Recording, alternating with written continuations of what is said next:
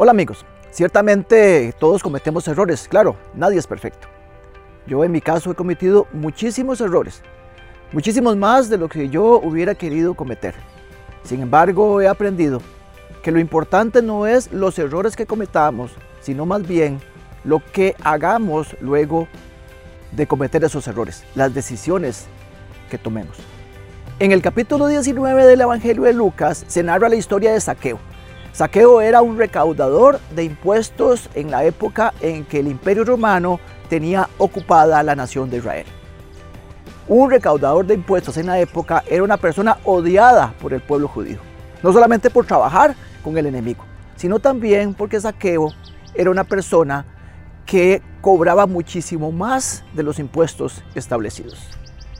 Una vez Jesús pasando por la ciudad de Jericó, se encontró con Saqueo y le dijo, Saqueo, quiero pasar el día contigo.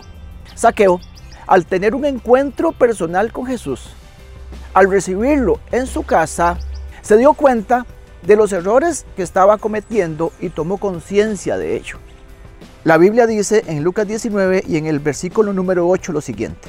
Mientras tanto, Saqueo se puso de pie delante del Señor y dijo, Señor, daré la mitad de mi riqueza a los pobres y si estafé a alguien con sus impuestos, le devolveré cuatro veces más. En esta historia aprendemos que lo que realmente cuenta no son los errores que hayamos cometido en nuestra vida, ni lo que hayamos hecho en el pasado. Lo que realmente cuenta es lo que Jesús puede hacer en nuestra vida a partir de que tengamos un encuentro con Él.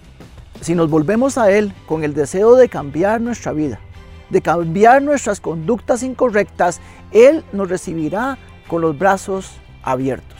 Y no solamente eso, nos convertirá en personas nuevas, porque es imposible conocer a Jesús y seguir siendo el mismo. Somos juntos comunidad cristiana, una familia que quiere crecer en el conocimiento de Dios.